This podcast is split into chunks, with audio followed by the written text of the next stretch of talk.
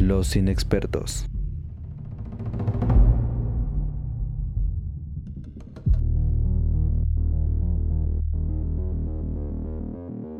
Bienvenidos amiguitos al podcast de los inexpertos, este podcast de opinión tendenciosa, medianamente objetiva y repleta de voces inexpertas que les hablarán de cine, televisión y cultura pop.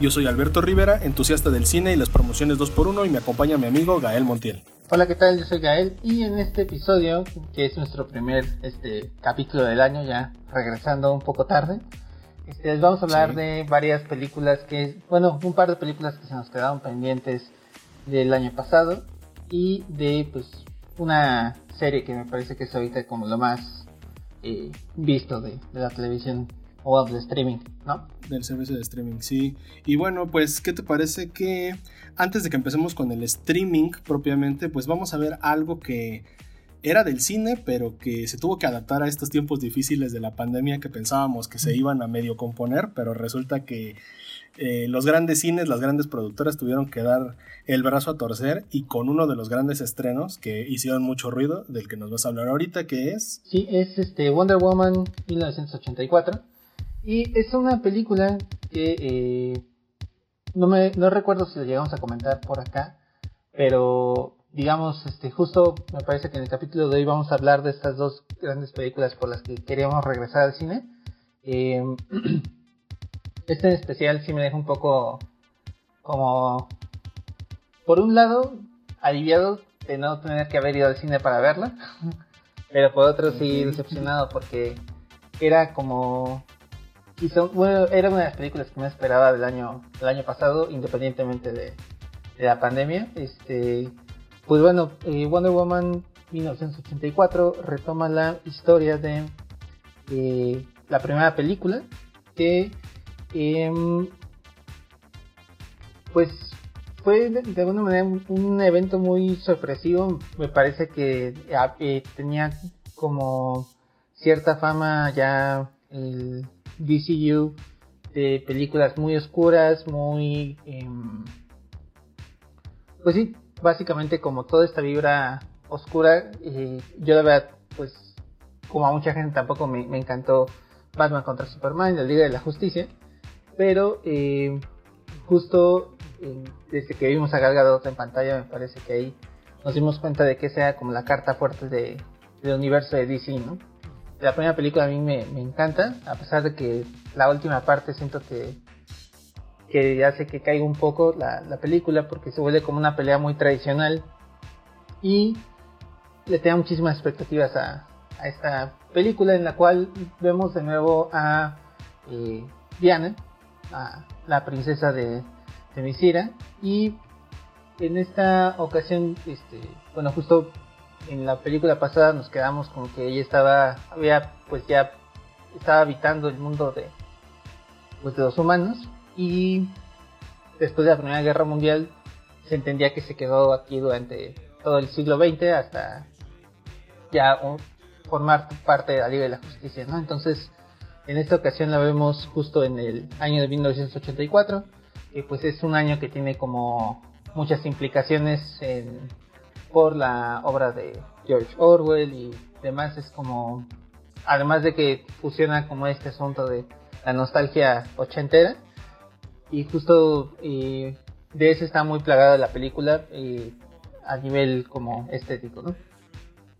Y en esta ocasión, pues, este, obviamente regresa Gal Gadot a, a protagonizar la, la película.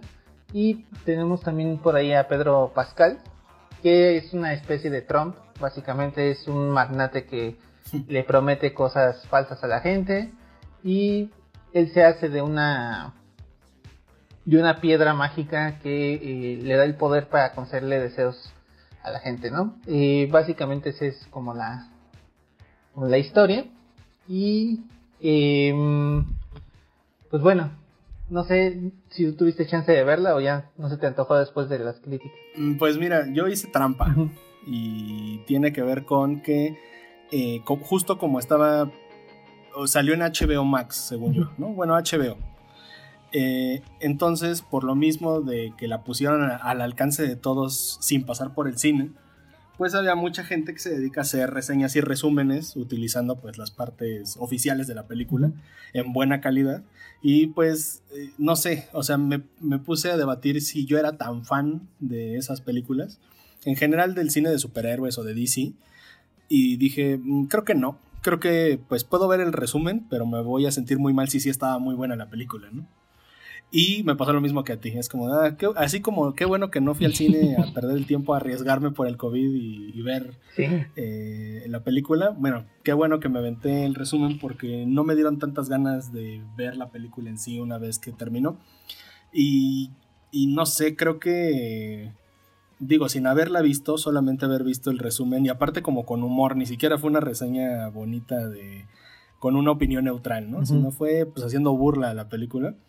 Eh, me doy cuenta que sí tenía como bastantes agujeros en el guion, sí tenía algunos problemitas que se resolvían casi casi como por arte de magia, partiendo de que pues estaba mal planteada desde un inicio, ¿no? O sea, lo de esta especie de, de genio de los deseos que resulta ser la piedra, pues no tiene, mm, no sé, o sea, o resuelve toda la trama o la, o la vuelve como una salida fácil, no sé. Entonces, a mí tampoco me terminó de convencer eso. Digo, vi el resumen, entonces no te puedo decir siquiera si todas las secuencias de pelea, toda la película a nivel de, de efectos especiales o algo estuvo mejor, pero, pero por el resumen no me hace pensar si la historia era mala o la ejecutaron mal. Porque incluso vi que al, digo, no voy a dar spoilers, pero creo que sí, tiene como una participación especial, un cameo bastante interesante, que aún después de haber visto todo el resumen no entendí por qué se dio ese cameo. Entonces no sé si tú recuerdes ese cameo por ahí. Sí, supongo que sí sé más o menos, creo saber a qué te refieres, pero creo que sí, justo es como algo pues pequeño dentro de, de la trama que está justificado de una forma extraña. Pero bueno, quizá, este, si les interesa verla, si mejor no, no decimos más. sí, sí, sí. O sea, ahorita es nomás como para, como para ir calando, calando el terreno. Pero sí, en lo personal, creo que no, no estaba tan chida.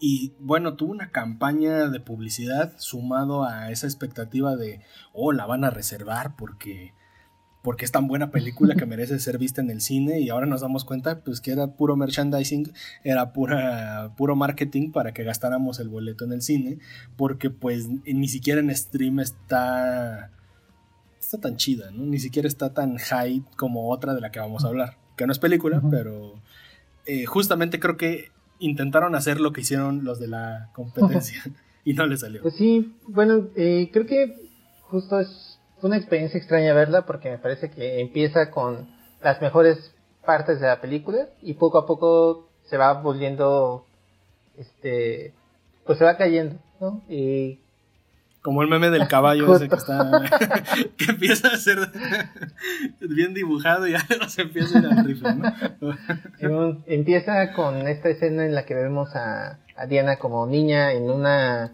competencia, este, como tipo exatlón, así saltando con todas las Y esa parte está muy chingona y ahí aprende como esta lección ella de que está mal tomar este como estos atajos y hacer trampas para ganar y bueno, que es como el tema de toda la película, ¿no? Y después está esta escena muy chingona en un eh, pues en una plaza comercial en la que ella detiene a unos malos y es tal cual casi casi se ve como si lo hubieran levantado con cables.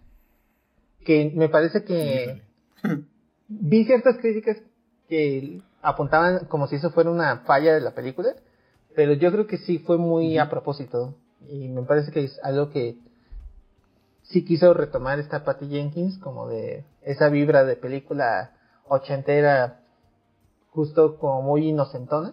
Está ese asunto de que de repente eh, Diana cuando eh, detiene a uno de los cuates que intentan asaltar, no recuerdo si era una tienda o algo así dentro de esta plaza comercial, voltea a ver a una niña y le guiña el ojo, ¿no? Ese tipo de cosillas O sea, muy, muy al estilo, ¿cómo se podría decir? como los Power Rangers, ¿no? Que resolvían las cosas muy artesanal, o sea, como un homenaje vintage, pero en efectos especiales vintage. Sí, justo, y también la vibra que te transmite la película al principio es así. Eh, hasta ahí creo que todo iba bien, pero después me parece que, eh, a pesar de que Pedro Pascal lo hace muy chingón, creo que tiene ahí un problema eh, su personaje de que es tan tan cruda y tan artificial la crítica a Trump que se siente muy forzada y muy a huevo la forma en la que está llevado ese personaje, ¿no? Como este asunto de que literalmente levanta un muro, es así de, pues entiendo, sé lo que estás tratando de hacer, pero, o sea, ya.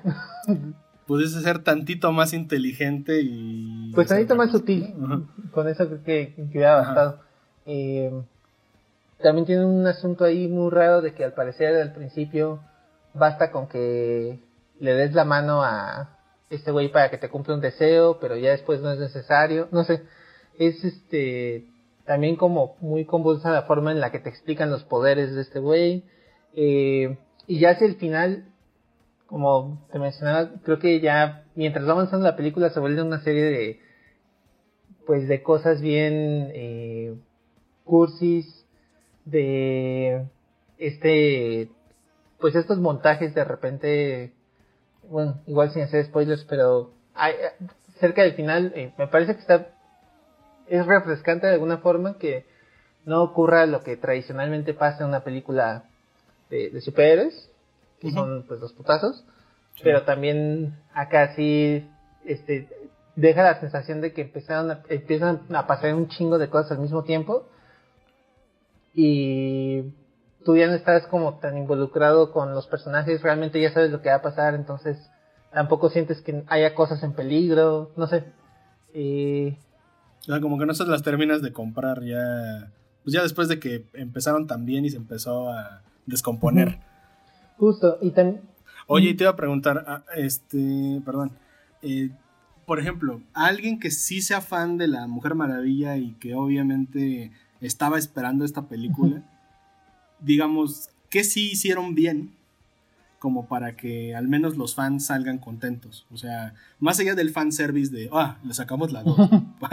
este, pues eh, para alguien que, que sí le gusta el personaje, digamos, a tu parecer, que sí le salió chido, por lo que al menos si eres fan no la vas a pasar tan mal. Pues creo que eh, justo como mencionaba la primera parte de la película, eh, este asunto de estar de nuevo en la isla, en Temisquira, sí te deja esta sensación de, wait, ¿por qué no te quedas ahí? A mí ah, se me hizo, se me hace curioso que igual si trazamos como una línea entre todas las películas en las que ha tenido alguna participación las Amazonas, eh, siempre han sido lo más chingón. Por ejemplo, Justice League es como mi parte favorita, igual cuando salen ellas. Acá también, entonces digo, creo que si se hace una 3, eh, ahí, es donde, donde debería estar lo, chido. Me acordé de Ragnarok. Bueno, me acordé de, Thor en general. Como de, pues sí, la 2 fue en su planeta, ¿no? y la 3 fue en la destrucción de su planeta, pero sí, creo, creo que te entiendo. O sea, que está tan, o sea, como que queda en segundo plano el ver las aventuras del héroe en el mundo que ya conocemos, porque pues ya la vimos en otras películas y hay que ahondar un poquito quizás en ese mundo que más pegado a la mitología y es, eso que de, de veras no sabemos, a simplemente ver como esos parecen como bloopers, pero es más bien como la torpeza de ese superhéroe en el mundo de los Exacto. de los humanos promedio.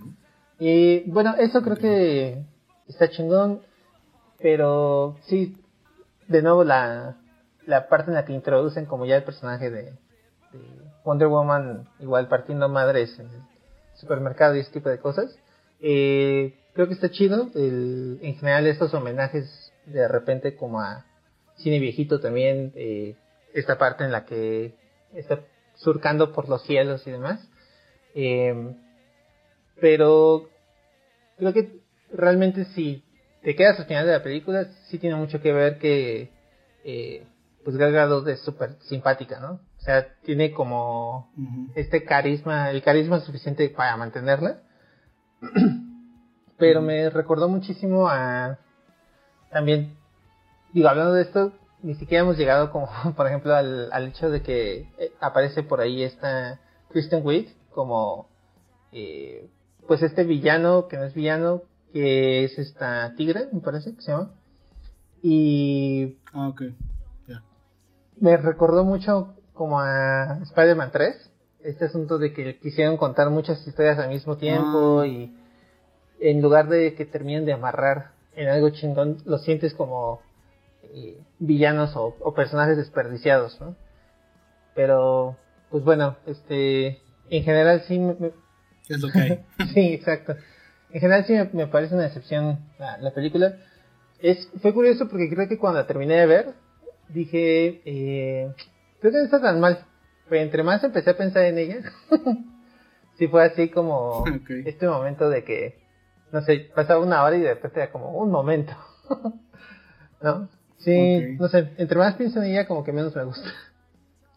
Pero bueno, si la quieren ver, Está por ahí, me parece que ya en, en varias plataformas de renta, como Cinepolis Click y en Prime Video.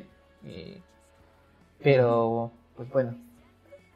Ahí es. Y está cara. de Sí, decir eso que En Prime la, la renta está como si rentaras tres Sí. películas. Pero bueno.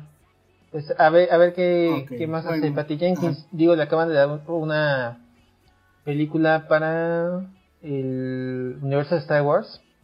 No recuerdo, ahora que fue como todo este anuncio gigante de lo que viene para Disney en los próximos años. eh, Ella tenía por ahí algo comprometido, entonces, pues a ver qué, qué tal. Y yo le sigo teniendo fe, a pesar de todo. Sí, siempre, digo. No por una película ahí extraña, pues se va a reventar la carrera. Y digo, ella es de las, de las referentes. Sí. ¿no? De, como mujer haciendo cine con personajes femeninos y que los empodera de alguna manera. Y que pues esa, ese cambio de visión pues también refresca ese Hollywood lleno de, de gente vieja y blanca. ¿no? Pues sí. Pero. Vale. Bueno, pues vamos a dar un salto no tan olímpico porque vamos a seguir en este ecosistema de superhéroes. Pero esta vez nos vamos a ir a. ¿qué- ¿Cómo se podría decir? Si el, si el cine es la pantalla grande, la tele es la pantalla chica, el streaming es la pantalla plana, la pantalla chiquitita, porque pues está en el tamaño de un, de un dispositivo No, móvil. pues es ¿no? que- Es la pantalla móvil.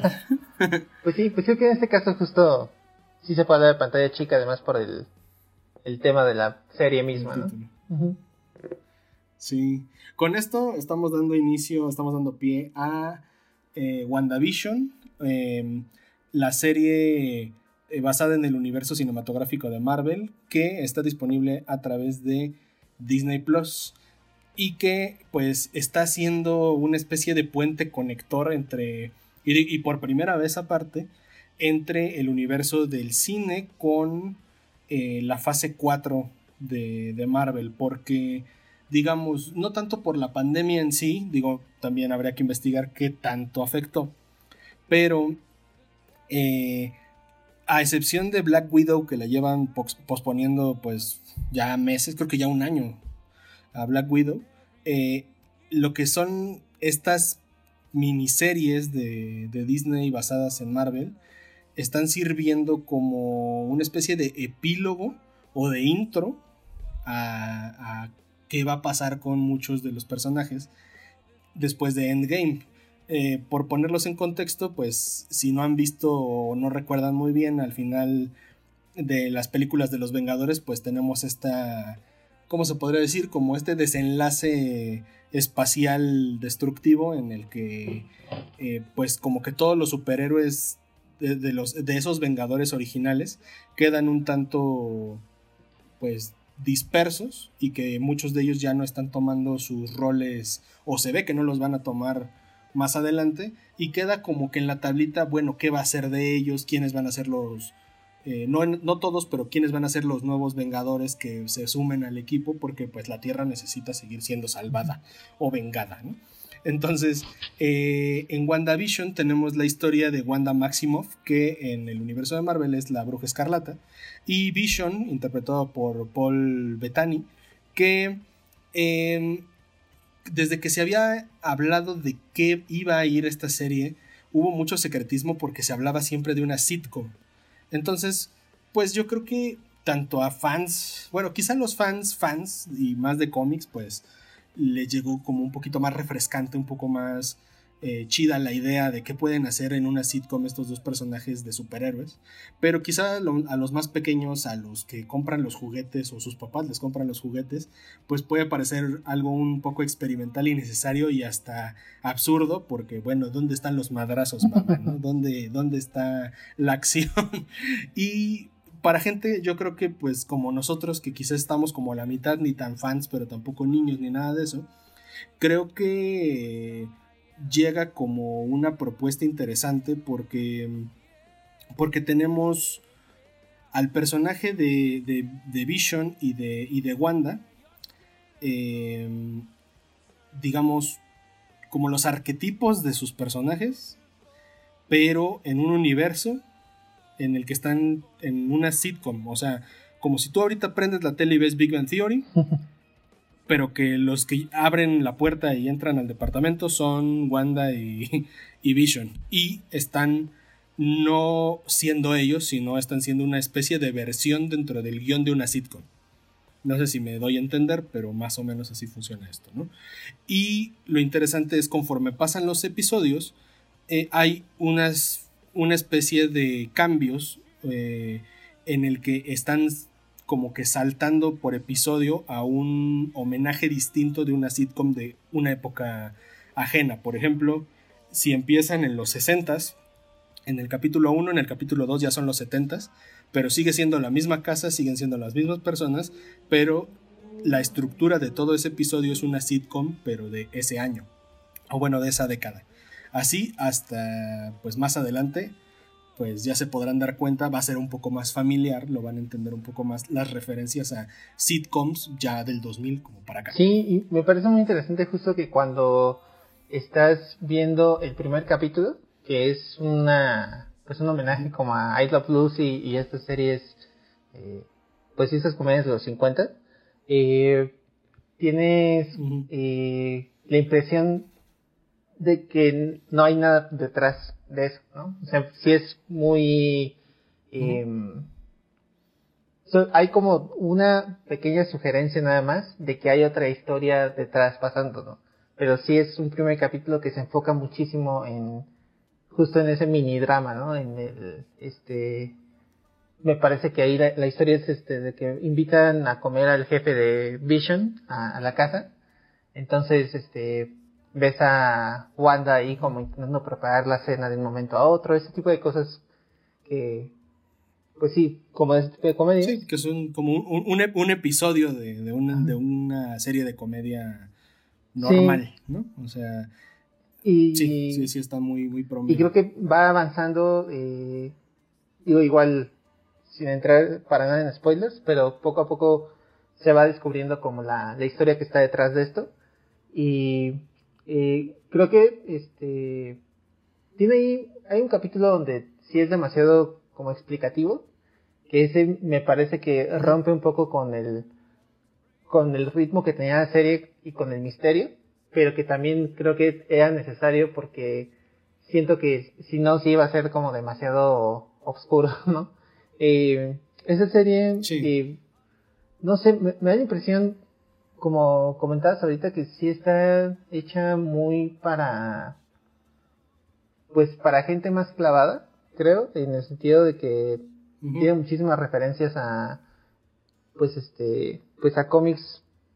Hay, hay, entiendo que por ejemplo hay ciertas historias ahí de los 70 eh, y 80 que tienen que ver un poco con, con lo que pasa en la serie pero incluso hay eh, series más eh, pues actuales. Por ejemplo, está esta serie que les recomiendo muchísimo que es eh, The Vision de Tom King, donde eh, Vision forma una familia, se van a vivir a un suburbio y este intentan pasar su vida como si fueran una familia normal, pero pues son toda esta familia como de androides hiperpoderosos y tienes igual esa vibra como entre pues oscura y pero al mismo tiempo como que con una cara muy eh, pues amigable o familiar Y.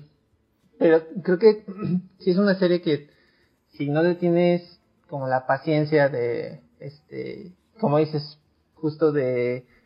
Eh, querer ver algo sin madrazos. A lo mejor es más difícil que te desespere antes. Digo, en los primeros capítulos. Aunque creo que sí hace un buen trabajo la serie de mantenerte atrapado con el misterio de esta historia que corre detrás, ¿no? Sí, de hecho, eh, digo, también para que no nos perdamos en... Es una sitcom ya. De hecho, lo que acabas de decir sobre la familia Vision en los suburbios, más o menos eso es la historia dentro de la historia. O sea, entiéndase, diría Shrek, los ogros tenemos capas, ¿no? Entonces haz de cuenta que eh, una de las capas es esa, ¿no? Eh, Wanda y Vision fingen, porque bueno, sabemos que Vision es un robot y Wanda es un... es una eh, ¿cómo le dicen ellos? Como una alterada que pues, es como si fuera un mutante, vaya. Sí, es raro porque según yo originalmente es mutante, pero aquí no. Bueno, Acá, pues, pues, es una onda de derechos, es una onda de derechos, por eso compraron Fox, niños, ¿no? Pero bueno, eh, el punto es que se van como de encubiertos y, y, se van a vivir a un pueblito en Nueva Jersey, este matrimonio como nuevo, porque incluso creo que inician eh, como si acabaran de casarse, ¿no? Todavía con el vestido de novia y como si fuera la luna de miel en esa casita. Y van a tratar de hacer una vida feliz dentro de eh, Westview, creo que se llama el pueblo, en Nueva Jersey, ¿no? Y dentro de ese pueblito, pues Vision tiene un trabajo pues promedio a las series de sitcom de ese tiempo. Wanda termina siendo ama de casa acorde a las sitcoms de ese tiempo y bueno, entre los vecinos, entre lo que pasa en el trabajo de Vision, entre el chisme y todo eso, pues le dan estructura a la sitcom, ¿no? Digo, eso es para que se entienda que eh, como de qué es cuando ya está ocurriendo la acción en, la serie. Ese es en la capa 1 de, este, eh, de esta analogía de Shrek. La capa siguiente es lo que verdaderamente está ocurriendo en la, en la serie más allá de la sitcom, que es donde hay elementos de misterio, hay muchos elementos que eh, de, alguna manera van a terminar conectando todo lo que está ocurriendo en la sitcom con el universo de Marvel como lo conocemos. Y este, yo por ahí vi algunas quejas de que pues eh, para cuando empieza, cuando se desata la acción, digamos, esta fusión entre la capa 1 y la capa 2, eh, pues como que fueron muchos capítulos. Como que se pudieron haber aventado el 1, el 2 y la mitad casi hacia el 3 en uno solo y tal vez la gente se hubiera desesperado menos porque los entiendo, hay un momento en el que dices, bueno, ¿y esto para dónde va? ¿no? Ya después de ver el 1 y luego ves el 2 y dices, oye, no, no, inventes que así va a ser todo, ¿no? Porque además, quién sabe cuántos vayan a ser, ahí dice miniserie. No sé si van a ser... Creo que son nueve. Por el término, no debería de tener más temporadas, ¿no? Pero pues sí te asusta un poco y dices, ay, episodio 2 y seguimos atrapados. Entonces, como que no, no parece ir a ningún lado, tengan paciencia, ahí ya fue una onda como de edición supongo, porque sí se pone mejor y empieza, empiezan a ver unos easter eggs, ni tan easter ni tan eggs, empiezan a ser como que muy, muy evidentes, como que pequeños regalitos para los fans y también regalitos para como que referencias a algo del futuro. De hecho, esto igual no, por spoiler no lo puedo comentar tan abiertamente, pero hay una conversación entre dos personajes en el que hacen referencia a algunos, no sucesos, pero sí algunos elementos que tienen que ver con Endgame, con un personaje de, de Marvel, en específico con la Capitana Marvel. Ojo, no estoy diciendo que va a aparecer ni nada, no es spoiler. Pero hacen una referencia a la Capitana Marvel que me dejó pensando como de, Mm, esto es una sugerencia a que las cosas en el universo Marvel en la fase 4 van a ir por ahí o solamente fue un comentario, porque incluso en la actuación de los personajes se nota que se callan la boca, como de, no, no, cállate, de eso todavía no lo comentes. Y eso, pues, es una invitación a teorizar. Entonces, creo que va a ser un gran puente, creo que es un formato muy arriesgado, porque, eh, no sé, aquí todo, todo cuenta hasta en los créditos. De hecho, hasta me di cuenta que si no, hay, dos tipos de créditos, más o menos acostumbrado a lo de cine, como que los que ustedes ven muy producidos y luego ya los de pantalla negra, casting y todo hasta el fondo, ¿no? Acá es algo similar, pero hasta en la, el diseño gráfico, por, por ponerlo de una manera, hay como referencias a qué puede venir en el siguiente capítulo o algo, algo que se te haya pasado del, presente. Sí, como que al principio... Entonces sí es como para estar poniéndole pausa. sí, como que al principio no entiendes muy bien igual estas animaciones que además hablando de los créditos por alguna razón son larguísimos, o sea, son como sí. 20 minutos de episodio y 10 minutos de créditos o 7. Em, pero sí, justo en las primeras animaciones también el primer capítulo no sabes qué está pasando y mientras van avanzando como que ya empiezas a entender este un poco como cuando veías Game of Thrones y solo veías este ahí en grandes dando vueltas en cuando empezabas a ver la serie y ya después te das cuenta de que ah no mames eso es este es el mapa ah genial y pues sí a mí la verdad me parece sí me parece algo arriesgado porque como dices, es la forma en la que Marvel está introduciendo la fase 4. Quizá eh, les hubiera gustado hacerlo primero con eh, Black Widow, que pues iba a salir en abril del año pasado. Pero, pues esta es como justo la primera probada que tenemos de, de, lo que estoy preparando ahora Marvel. La verdad a mí me sorprendió muchísimo porque no pensé que me fuera a gustar tanto. Eh, creo que la cuando terminó Endgame yo ya quedé así como contento y dije, ah, ya, ya puedo olvidarme de esto, ¿no? O sea, ya si la cagan de aquí en adelante ya no tengo problema. Pero sí, ver esto sí me hace que, me entren muchísimas ganas para ver lo que sigue para el universo de, Marvel. Bueno, pues creo que creo que hay extendidos o no, pero creo que quedó claro de que es, es una serie o miniserie un poco rara, que, va por capas. Los primeros dos episodios diría yo que es la capa 1 y a partir del 3 empiezas a notar que hay algo detrás de esa capa 1 y empiezas a pues a propósito, ¿no? Te empiezan a llevar por la otra parte que no te habías dado cuenta, como que tras bambalinas, a ver qué está pasando.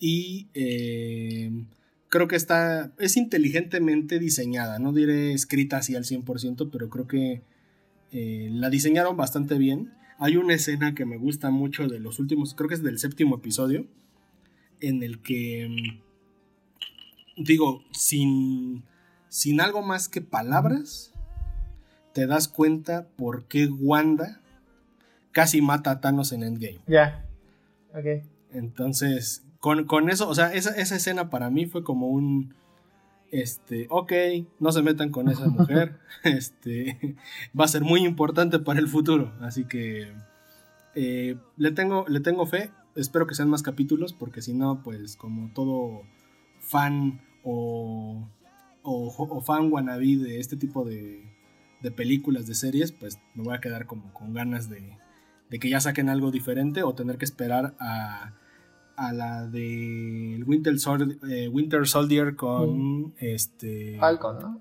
¿Cómo se llama el otro? Falcon, Bueno, que ahora va a ser Capitán América, ¿no? como Capitán América.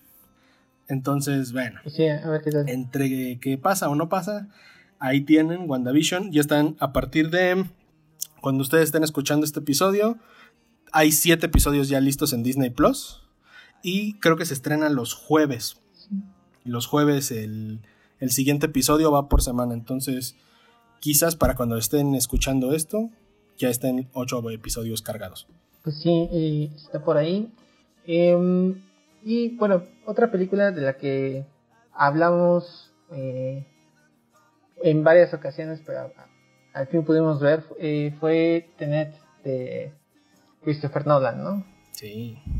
Y bueno, ahorita solo para una introducción así muy rápida. Esta película que se estuvo retrasando varios meses por la insistencia de Christopher Nolan, que es un güey como muy clavado en este asunto de, ah, es que la pantalla grande y la chingada, y no quiero que mi, película la vean en un celular. Eh, estuvo insistente en que no quería que se estrenara eh, fuera de los cines, ¿no? Y, Digital. Y pues bueno, yo la tuve que ver así, ni modo. Pero eh, Así ni modo en el cine. no, así ni modo. así, así ni modo en la tele. En la tele. Em, causó muchísimo revuelo porque pues es la nueva película de Christopher Nolan y demás, pero y las críticas fueron como mixtas porque pues básicamente la, la crítica principal es que era un cagadero la, la, historia, que no se entendía bien. Eh, yo ahí tuve una ayudada de el mal servicio de Cinepolis Click porque se trababa tanto que me daba el tiempo suficiente como para ir entendiendo la, la película.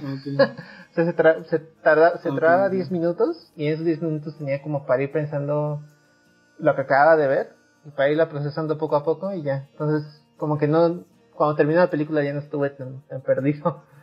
Eh, pero bueno, no sé, a ti, ¿qué te pareció? Pues mira, digamos, yo también me aventé una, una crítica. Bueno, no crítica, como entre crítica reseña en una videocolumna con Fernanda Solórzano, que es como mi rosa de los vientos en muchos casos.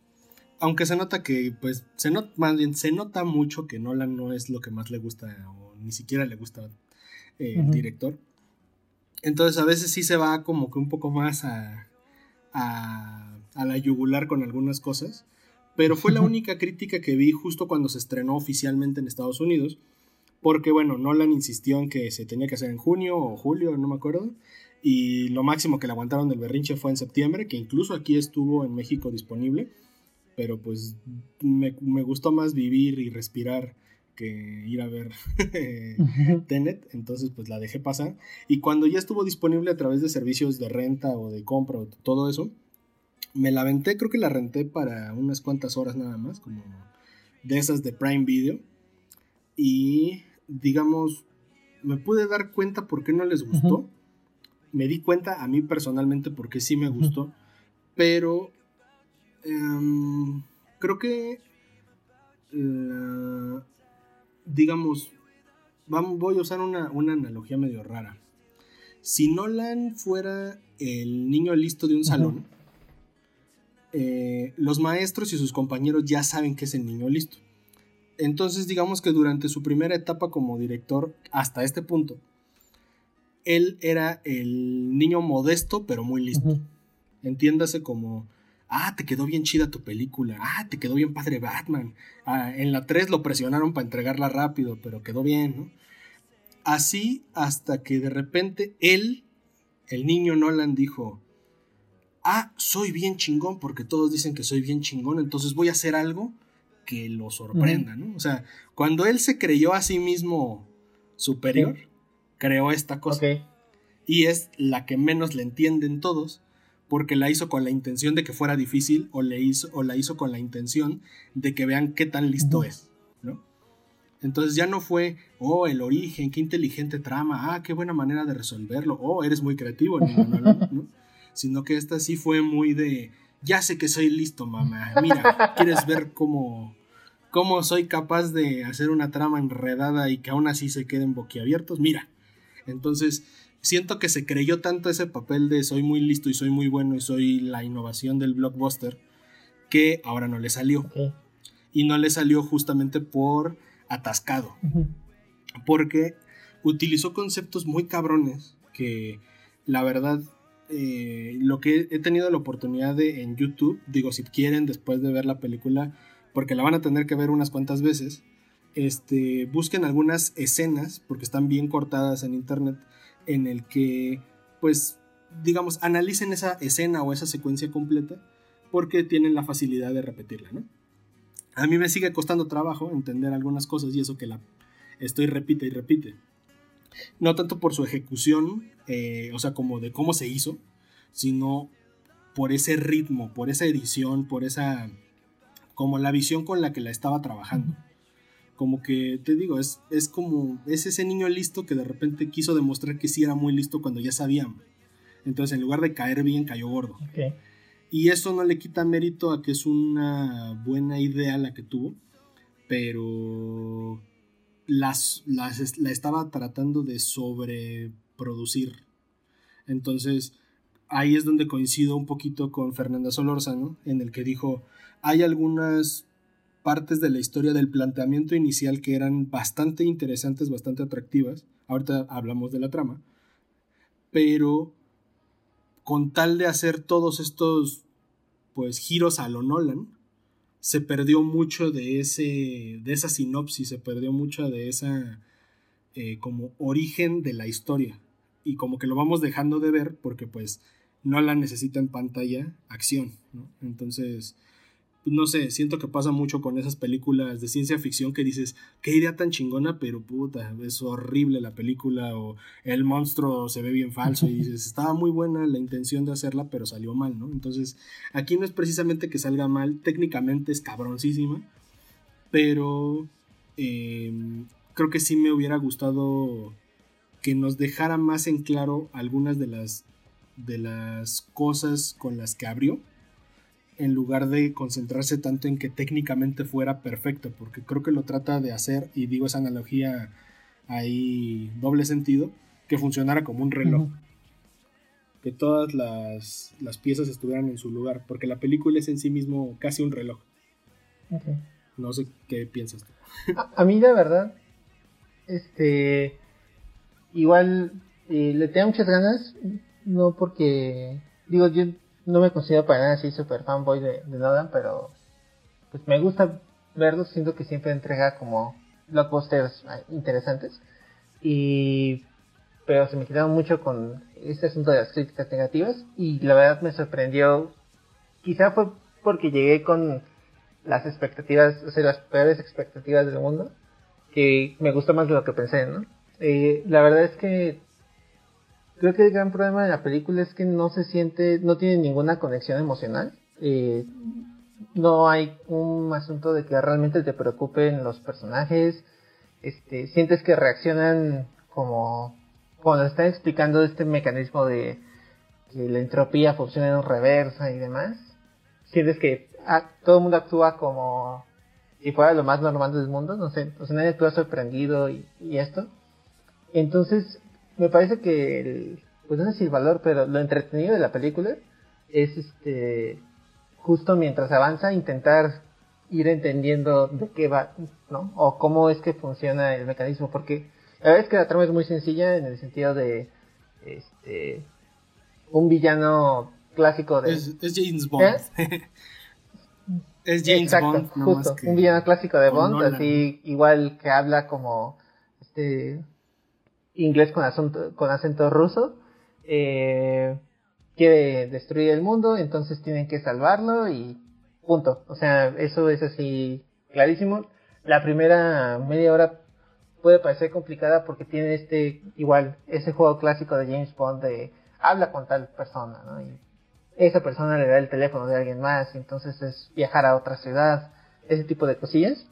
Pero tal cual es y es más un asunto de que lo que está en pantalla no te queda perfectamente claro porque como que tienes que pensar en justo este mecanismo de cómo algunas cosas avanzan hacia adelante y otras hacia atrás y ahí es donde te pierde un poco, ¿no? Sí. Como que estás más al pendiente de entender cómo funciona que en disfrutar la Justo, entonces eh, a mí me parece, por ejemplo, muy poco de hecho, creo que la parte menos honesta de la película es. Eh, hay como una referencia que cuando le están explicando a al protagonista, que así se llama en, la, película, el, cómo funciona este asunto de las cosas que se mueven al revés, eh, te dice, no trates de entenderlo, ¿no? Solo vívelo. Eso se me hace súper hipócrita porque creo que lo que te pide Nolan es como, no, güey, sí, vuelve a ver hasta que lo entiendas, ¿no? Y. Para que al final lo resuelvan con el de no importa, tú venga, ¿no? Ajá, y, creo que no es una película que sea así, porque no te ofrece nada más. O sea, no tiene nada más que el concepto. O sea, es, lo único que le importa a Nolan. El hecho de que este güey justo se llame el protagonista, creo que es un reflejo de eso, ¿no? O sea, a este güey no le importa eh, tener como contar historias eh, bueno, no profundas, pero bien contar historias como emotivas, sino tuvo una idea chingona y la llevó al máximo, este, técnicamente, justo. Y eso a mí me parece este, sí, bastante admirable que le valga madre que su película no se entienda fácilmente. Eh, pero justo es, es eso, es el artificio y nada más. Sí, pues mira, mira, vamos, no sé si valga la pena, digo, ya a esta altura, pues parece que nos vomitamos en la película, pero este, eh, para hablar un poquito de, la trama, o sea, y, a lo que iba con, la, con la reseña es, más allá de lo técnico y todo eso, era un buen planteamiento, porque digo, que tal vez la regamos empezando con lo técnico, justo como Nolan lo hizo, olvidándonos de la, de la trama. ¿De qué va Tenet? ¿no? Porque creo que no lo hemos dicho y eso que ya llevamos un rato hablando. Este, sí, es, es una película de espionaje internacional, casi como ustedes lo pueden ver en una sinopsis de, cine. Es, es, una película de espionaje internacional con una organización que se llama Tenet y que están tratando de prevenir la tercera guerra mundial. Así es como ellos lo manejan. Ahora, de entrada tenemos a un, a un personaje que, es el, que lo conocemos dentro de la película como el protagonista. O sea, el protagonista se llama el protagonista en la película. Ese vato es el encargado de evitar que se lleve a cabo una serie de sucesos muy importantes para la trama que van a propiciar la Tercera Guerra Mundial si ellos no se mueven. Y para eso tiene que contar con la ayuda de otro tipo que está interpretado por Robert Pattinson, que es como una especie de, pues, que agente freelance, agente espía James Bond freelance, que está asociado de alguna manera a Tenet. Y de esta manera están buscando una serie de artefactos que están, bueno, una, unas piezas de un artefacto que va a provocar este como fin del mundo, que está dividido en muchas partes y que al parecer ya nada más tienen los días contados para que encuentren la última parte de este artefacto. Y en esta cinta el villano, como lo habías dicho tú, es un ruso con, con acento bastante marcado que pasó, digamos, de ser un traficante de armas a, a traficante de otras cosas importantes para la trama, que está tratando de provocar ese fin del mundo a pesar de que también a él se lo va a llevar el, payaso con esto. Y digamos que la pequeña ventaja con la que cuentan los, o bueno, se podría decir ventaja, con la que cuentan los protagonistas es que hay tecnología del futuro que están utilizando en el presente, que es cuando se desarrolla esta historia, que tiene que ver con el que objetos, que digamos, entiéndase así, si, usted, si a ustedes les da, están en contacto con algo radioactivo, ustedes terminan radioactivos. Entonces, si esta pluma está cerca de una fuente radiactiva, se va a irradiar. Eso mismo, pero en lugar de radiactivo y el efecto es que está irradiado este material, en la película nos muestran que hay ciertos objetos que si los pasan por un proceso los irradian, pero cambiando su entropía, que es como el orden natural en el que el tiempo fluye a través de ellos. Entonces, si tú tienes un arma, una pistola que está irradiada con esa entropía inversa, pues va, en lugar de disparar, las balas van a entrar a la pistola.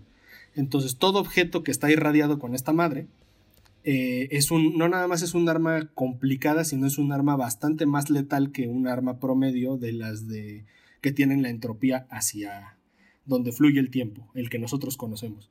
Entonces, esa pequeña ventaja o desventaja es la que tienen estos cabrones para que puedan tratar de evitar que el mundo se acabe y cuentan con gente que pues entiende muchísimo más que ellos cómo funciona el flujo del tiempo. Ahora, regresando a lo técnico, la película funciona como si fuera un objeto irradiado en sí mismo. Entonces la película en momentos va a empezar a fluir hacia adelante y otros momentos va a ir hacia adelante, pero con escenas hacia atrás. He ahí donde está el desmadre de entenderlo. Sí, creo que... Creo que eso es lo que puedo decir. no, sí, creo que lo explicaste muy bien y, creo que justo ese es como el, el cagadero de intentar eh, entenderla, ¿no?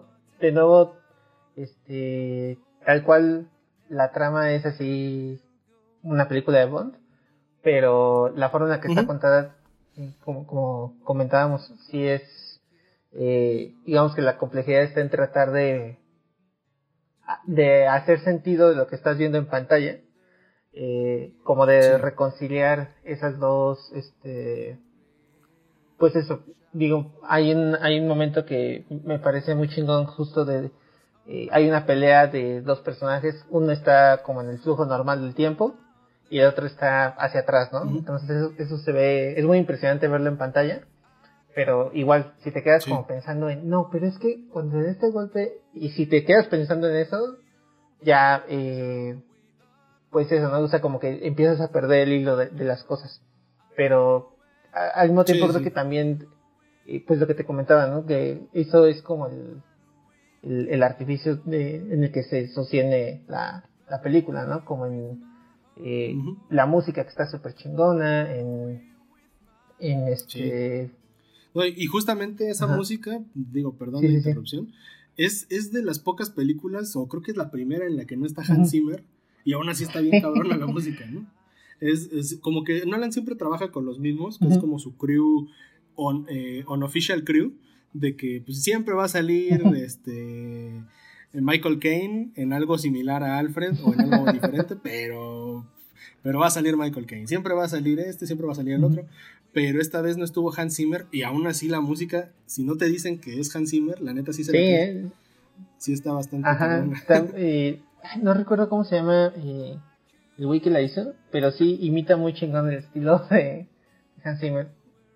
este, Ah, y pues es este ese espectáculo y esos logros técnicos los que realmente la hacen muy entretenida a pesar de que dura dos horas y media.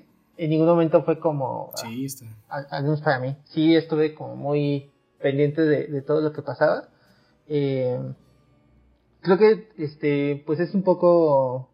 Si les gusta Nolan, les va a gustar. Si no les gusta Nolan, no les va a gustar, básicamente. Sí, sí, sí. Pero es, como escuchar mana, ¿no? Es como que ya es un clásico, pero pues ya es un chingo de mana. Entonces, no, mejor otro disco. Mejor los viejitos, ¿no? Algo así. Pero bueno, ahí tienen eh, Tenet. Ya está disponible hasta donde sé, al menos en su servicio de renta y compra. Ya está en muchas plataformas, creo que hasta en YouTube lo puedes rentar. Eh, no sé quién será el ganón para cuando ya se ponga en streaming, pero de momento eh, también ya bajó mucho. Es como en lo que hablábamos ahorita de Mujer Maravilla, que pues no inventes, está como en 400 pesos la compra, ¿no? Y, y Tenet empezó más o menos así y ahorita ya está más decente, ¿no? Ya son 150 pesos comprarla y 60 rentarla. O sea, ya más o menos está en, precios en precio rockero. pero pero háganlo, háganlo, véanla y critíquenla destrócenla si quieren o alábenla, porque justamente creo que un mérito es que genere conversación. Sí, y además sí me parece un mérito bien cabrón que se, o sea, que se puedan hacer esas películas, ¿no? Que alguien le diga a este cabrón, toma 200 millones de dólares y vuélvete loco, porque justo en esta época, en la esta época en la que es este todos son pues eso, remakes, reinterpretaciones, cosas basadas en cosas ya probadas, este que todavía este güey eh, tenga acceso a esa, pues a que Warner Brothers le, pueda financiar sus caprichos, si al menos este, si ofrece algo eh, un poco distinto de lo que estamos acostumbrados a ver en, pues en pantallas. Va. Bueno, pues es el niño consentido, ¿qué te digo? Eh, bueno, vamos a dar un, pequeño salto hacia algo un poquito menos blockbuster. Vamos a entrar a terrenos de Netflix con un original que me pasó, que me se me hizo bastante interesante y que pues no es tan, no es tan nuevo, pero como el 2020 no cuenta, pues es nuevo para mí, porque se, se estrenó en, en 2020, en septiembre, no lo había visto, pero por alguna razón, no sé si fue a partir, bueno, más o menos me imagino la razón, pero no porque en México también empezó a ser tendencia otra vez. Em, esta este miniserie que se llama Bill Gates bajo la lupa, Inside Bill Gates Brain en inglés. y en otras partes de, del mundo que no decidieron cambiarle el nombre, se me hace más adecuado en inglés, porque em, en esta ocasión vamos a ver más o menos qué es lo que está dentro de la mente de Bill Gates, uno de los hombres más ricos del planeta, creador de, Microsoft, también uno de los hombres eh, más eh, admirados por, por masas, por sus aportaciones eh, a la tecnología, pero en los últimos años señalado, bueno, etiquetado como filántropo, sin que se termine de entender realmente qué, qué es qué es un filántropo y creo que eso es un gran punto a favor que consigue al menos este primer capítulo. Yo nada más vi uno, no me quise aventar más justo porque me lo quería llevar un poco tranquilo. Son tres, tampoco es una, una enormidad de miniserie. Y eh, creo que responde justamente a esas preguntas como de qué hace Bill Gates ahora que ya no es eh, pues ni siquiera CEO de, de Microsoft que ya nada más tiene ahí como su lugar en el consejo, ¿no? Y es como Bruce Wayne cuando, cuando está ahí en la oficina, como de, bueno, ¿y usted qué piensa? Ah, vendan, ¿no? Y ya le vale verga, ¿no? Lo demás. Entonces, este... Creo que, creo que, al menos para mí, respondió muchas de esas preguntas de, bueno, ¿qué, qué, qué tanto es un filántropo? ¿Qué tanto hace su fundación? en qué gasta sus tardes, ¿no? O sea, el hombre, uno de los hombres más ricos del planeta en Forbes durante tantos años, hasta al menos antes de la entrada contundente de Elon Musk, de Jeff Bezos eh, y todo eso, pues creo que eran Warren Buffett y él, ¿no? Como los únicos cabrones que tenían ese nivel de, de millonetas que podían pasar 20 años y seguían en el top, ¿no?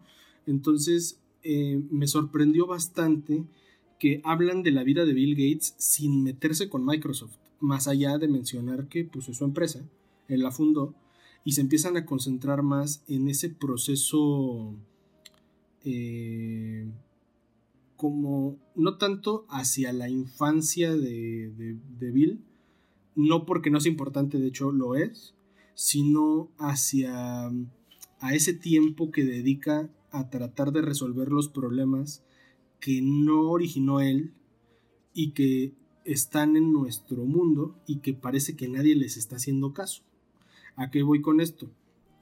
Eh, la fundación Melinda Gates y Bill Gates, que, que, tiene con su esposa, se encargan a ojos de los que no conocemos bastante bien su trabajo, pues de, financiar proyectos que lleven agua potable a lugares donde no la hay, a África, o que financien la educación de niños genios. Esa es nuestra idea, ¿no?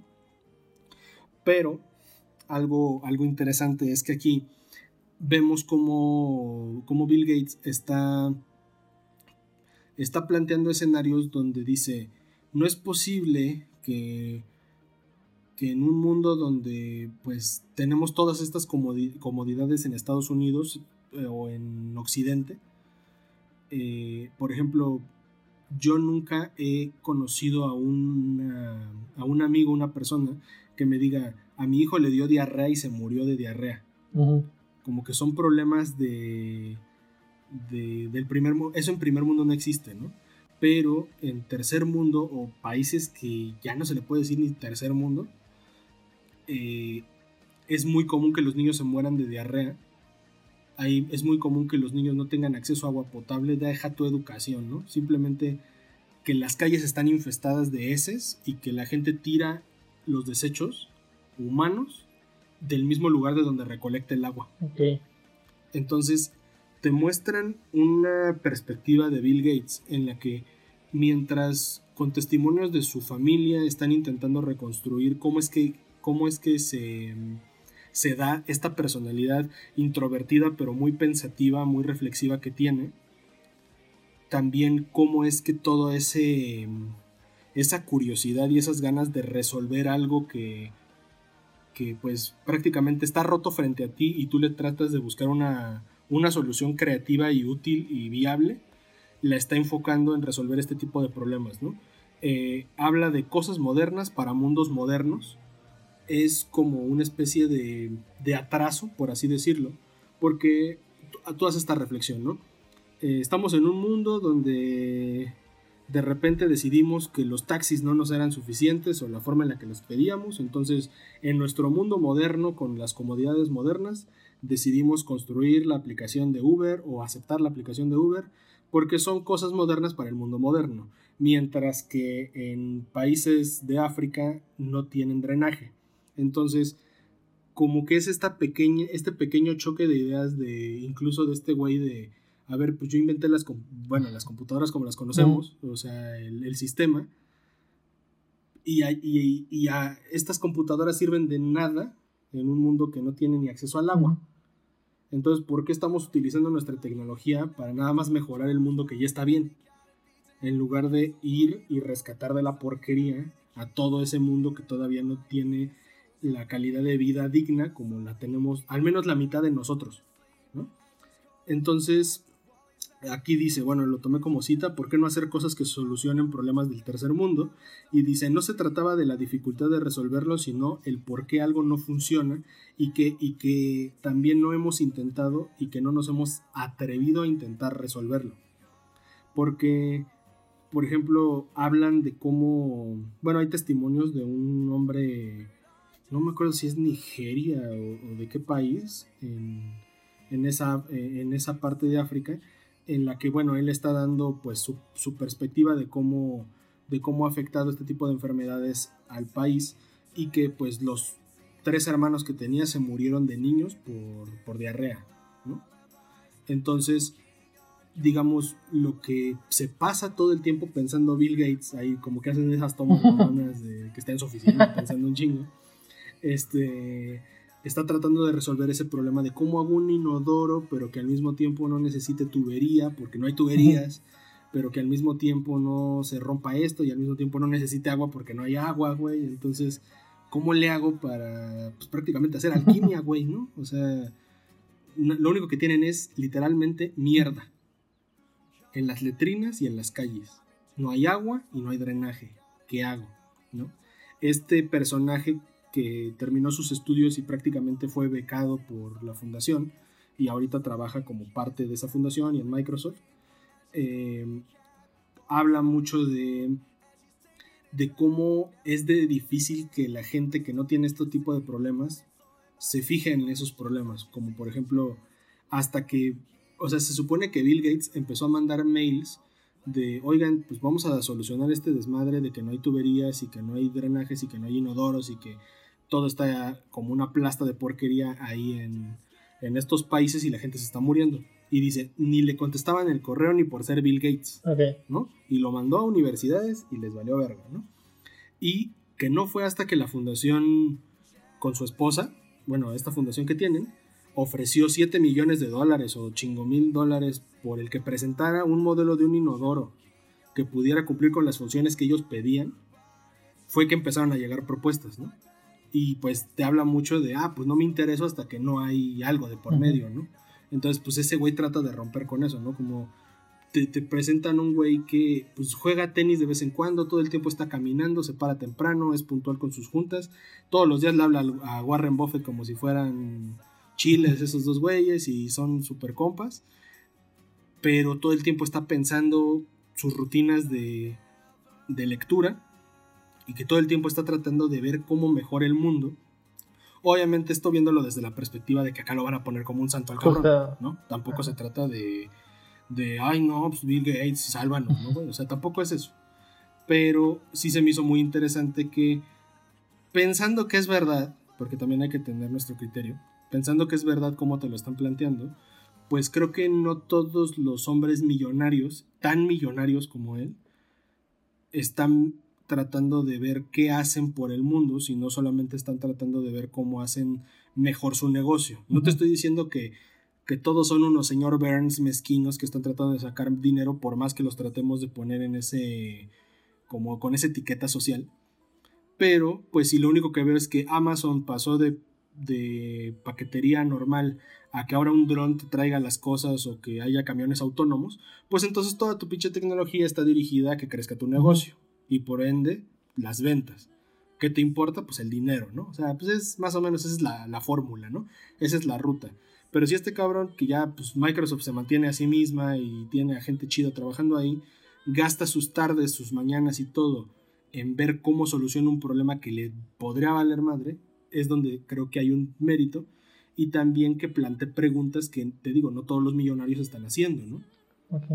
Entonces, más o menos va por ahí. Sí, justo, este, bueno, ahorita que decías, este, eso de que intenta ponerla como un dios, te quería preguntar, o sea, que si tienes como cierto contexto de quién financia la serie, no es por ponerme aquí de Pati Navidad, pero... Pues no, lo investigué.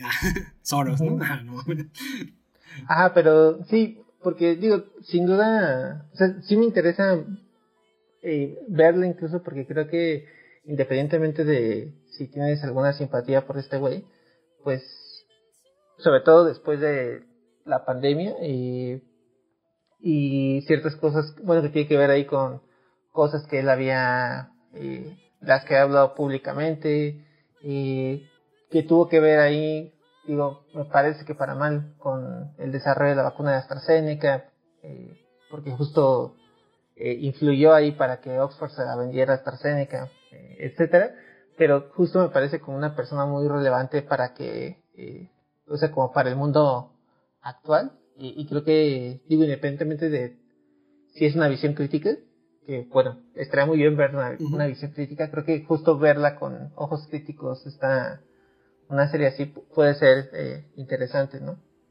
Eh, pero... Sí, o sea, definitivamente se tiene que ver con ojos críticos. O sea, yo creo que, o sea, no es un error que te caiga bien alguien que es millonario, ni que te caiga bien alguien que no lo es, este, o que... Pero creo que siempre tiene que existir este sesgo porque no porque te digan que Michael Jackson fue la estrella pop más grande del mundo y que solamente sean los Grammys o las ventas lo que lo respalde, quiere decir que tú en automático tienes que validar que sea un buen músico para ti o por, o por la razón que quieras, ¿no? O sea, hay que ser, pues, hay que marcar nuestros límites, pero tampoco caer, ni caer en el fanatismo tampoco, en el hate, ¿no? Creo que sí se requiere, sí se requiere de algo de criterio, porque si no, pues, esto es como si fuera un enorme comercial de, de soy Bill Gates y si me muero en dos días, recuérdenme como el cabrón que fui, no, pues, tampoco, ¿no?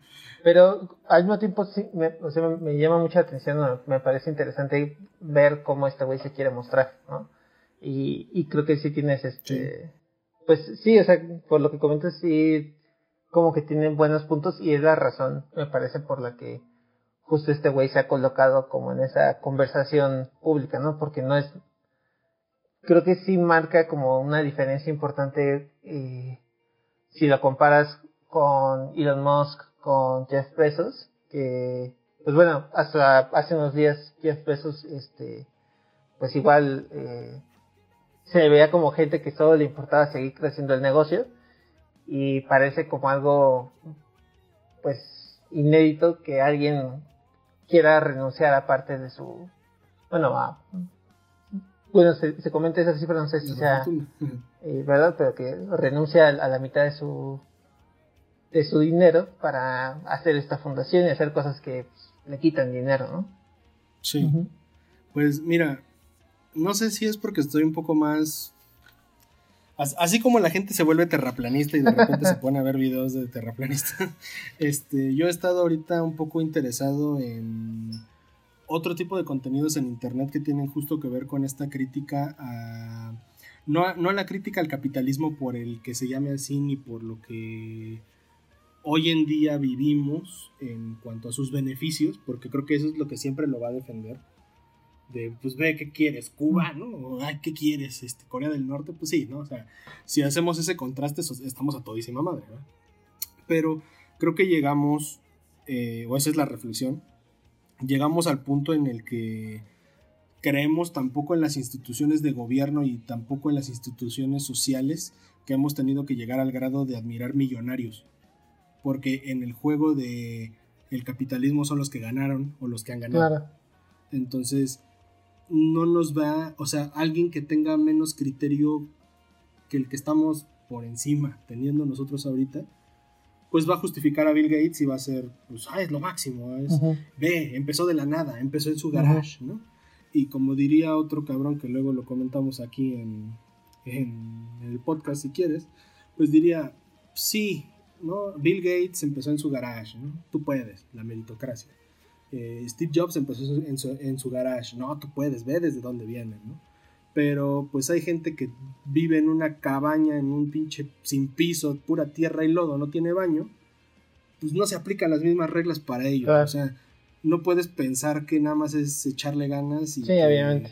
De ellos son ejemplos de cómo triunfar en el sistema. Sí, en un sistema, si eres blanco heterosexual, naciste en esa época y aparte eres un cabrón, pero obviamente tuviste acceso a otro tipo de educación. Entonces, creo que si no tenemos ese criterio para verlo así, pues vamos a endiosar a Jeff Bezos, vamos a endiosar a Elon Musk, vamos a endiosar a este cabrón. Y no se trata de destruirlo, simplemente pues tengan, tengan esa, eh, pues no sé, no, no educación, simplemente tengan esa apertura a que no todo lo que brille es oro y no porque sea Bill Gates. sí, claro, totalmente de acuerdo. También tiene otras cosillas, ¿no? Entonces, hasta donde nos deja ver, porque se ve bastante cómodo el cabrón, en su documental, bueno, protagonizado por él, este, esta es su vida, ¿no? Pero pues así también fue escrita mi lucha, ¿no? Entonces, pues uno no sabe, ¿no? Este, son perspectivas de hasta dónde dejas llegar a una producción. Entonces, si este güey está contando eso es porque él quiere mostrar eso, no, no tanto de lo van a increpar a preguntas y aparte todas incómodas y va a decir, ay, sí, que salga como me encabroné cuando me preguntaron. Sí, claro. Entonces, véanlo con criterio nada más. Ah, pues sí, suena, suena bastante interesante. Ahí luego me cuentas qué tal. pues bueno, creo que ya con eso nos, nos pasamos. sí, ya con eso nos pasamos de, de, tiempo, nos pasamos de todo. Pero bueno, estuvo bastante chido y también para, para regresar a esto de, del podcast, los teníamos ahí medio abandonados a nuestras personas especiales, amiguitos que nos, que nos oyen semana con semana.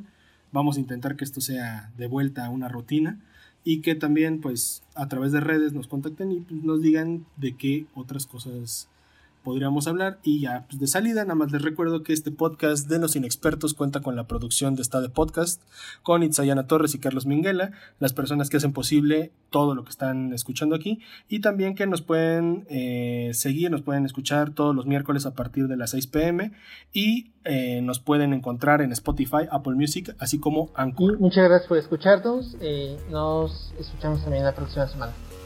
Bye.